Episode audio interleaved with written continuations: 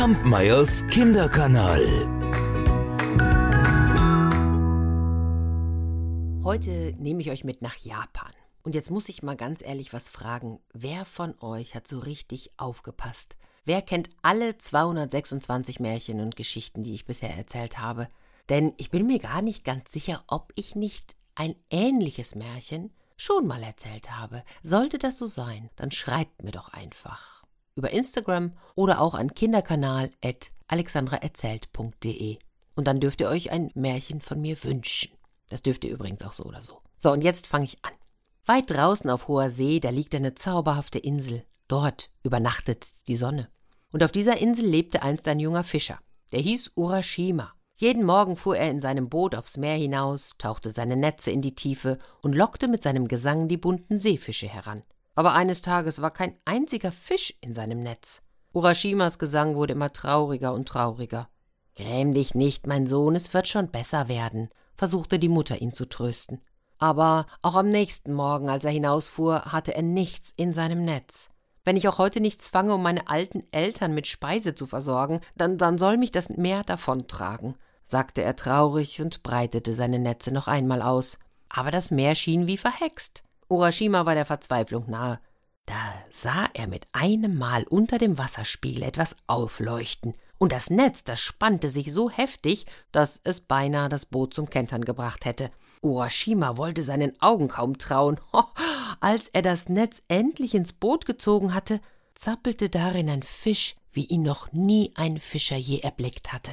Er war so gleißend hell wie Silber, die Schuppen waren mit echten Perlen besetzt, und auf dem Kopf da trug er ein goldenes Krönchen. Oh, jetzt wird es uns gut gehen, freute sich Urashima. Aber der Fisch schaute ihn mit so traurigen Augen an, dass der Junge fast zu weinen begann. Der Fisch tat ihm leid, und ohne zu zögern warf er ihn ins Meer zurück. Oh nein, was habe ich getan? ärgerte er sich dann. Ich kann doch nicht mit leeren Händen heimkehren. Ach, wenn mich doch das Meer verschlingen wollte. Da hörte er eine Stimme. Urashima, braver Urashima. Der Fischer blickte umher, aber er konnte weit und breit nichts sehen, außer eine Riesenschildkröte, die kreiste ständig um sein Boot.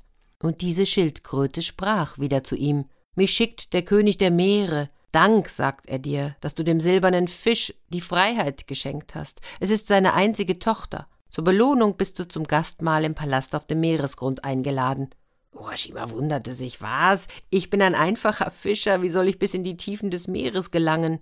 Aber die alte Schildkröte beruhigte ihn. Du stehst unter dem Schutz des Herrschers der Meere, setze dich nur auf meinen breiten Panzer und halte dich fest. Das tat Urashima.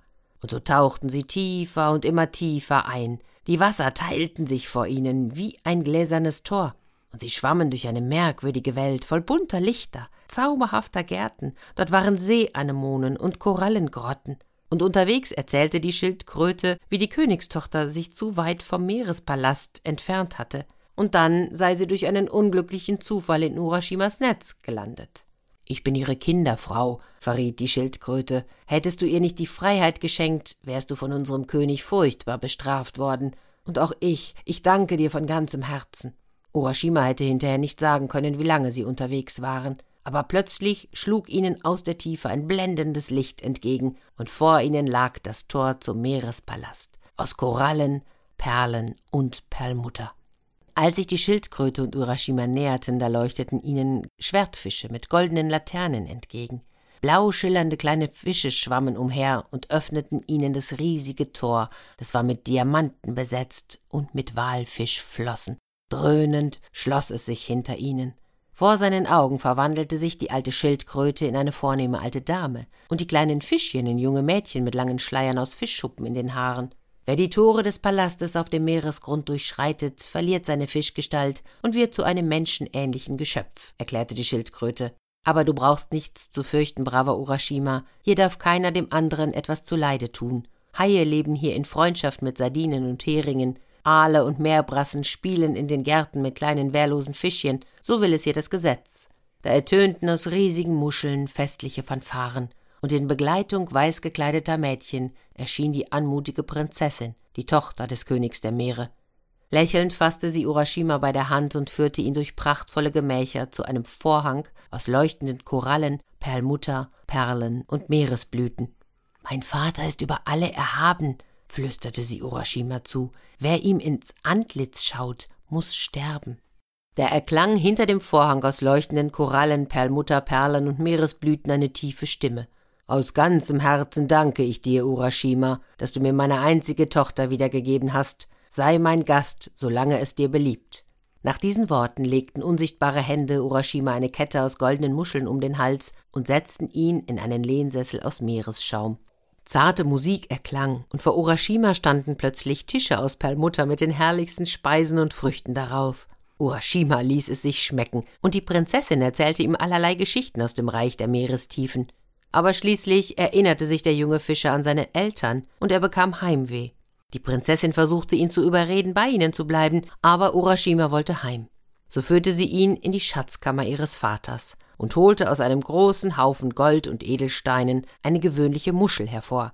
Ich schenke dir diese seltene Muschel, sie birgt einen Zauberstein, das wertvollste Kleinod meines Vaters.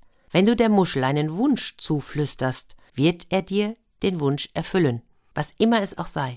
Aber hüte dich, die Muschel zu öffnen. Der Zauberstein ist ebenso erhaben wie das Antlitz des Königs der Meere. Nie darf ihn ein Menschenauge erblicken.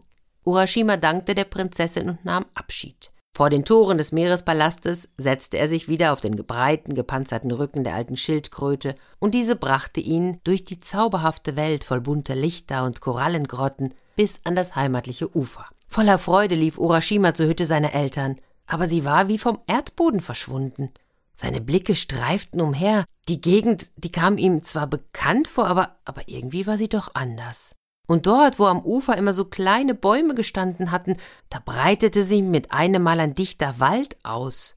Entschuldigung, wo wohnen denn hier die Eltern des Fischers Urashima? fragte er einen Unbekannten, der gerade vorüberging. Dieser zuckte nur mit der Schulter. Den Namen habe ich nie gehört. Da lief Urashima ins Dorf. Das ebenfalls verändert war. Dort begegnete er lauter unbekannten Menschen. Niemand erinnerte sich an seine Eltern. Und schließlich traf er am Ende des Dorfes einen ganz uralten Mönch. Und auf seine Frage da antwortete der Greis Urashima, so hieß doch der junge Fischer, der vor langer, langer Zeit im Meer verschwand. Meine Eltern haben mir davon erzählt. Da begriff Urashima, dass auf der Erde viele Jahre vergangen waren, während er auf dem Meeresgrund geweilt hatte. Da setzte er sich ins Gras und weinte bitterlich. Dann fiel ihm die Muschel mit dem Zauberstein ein.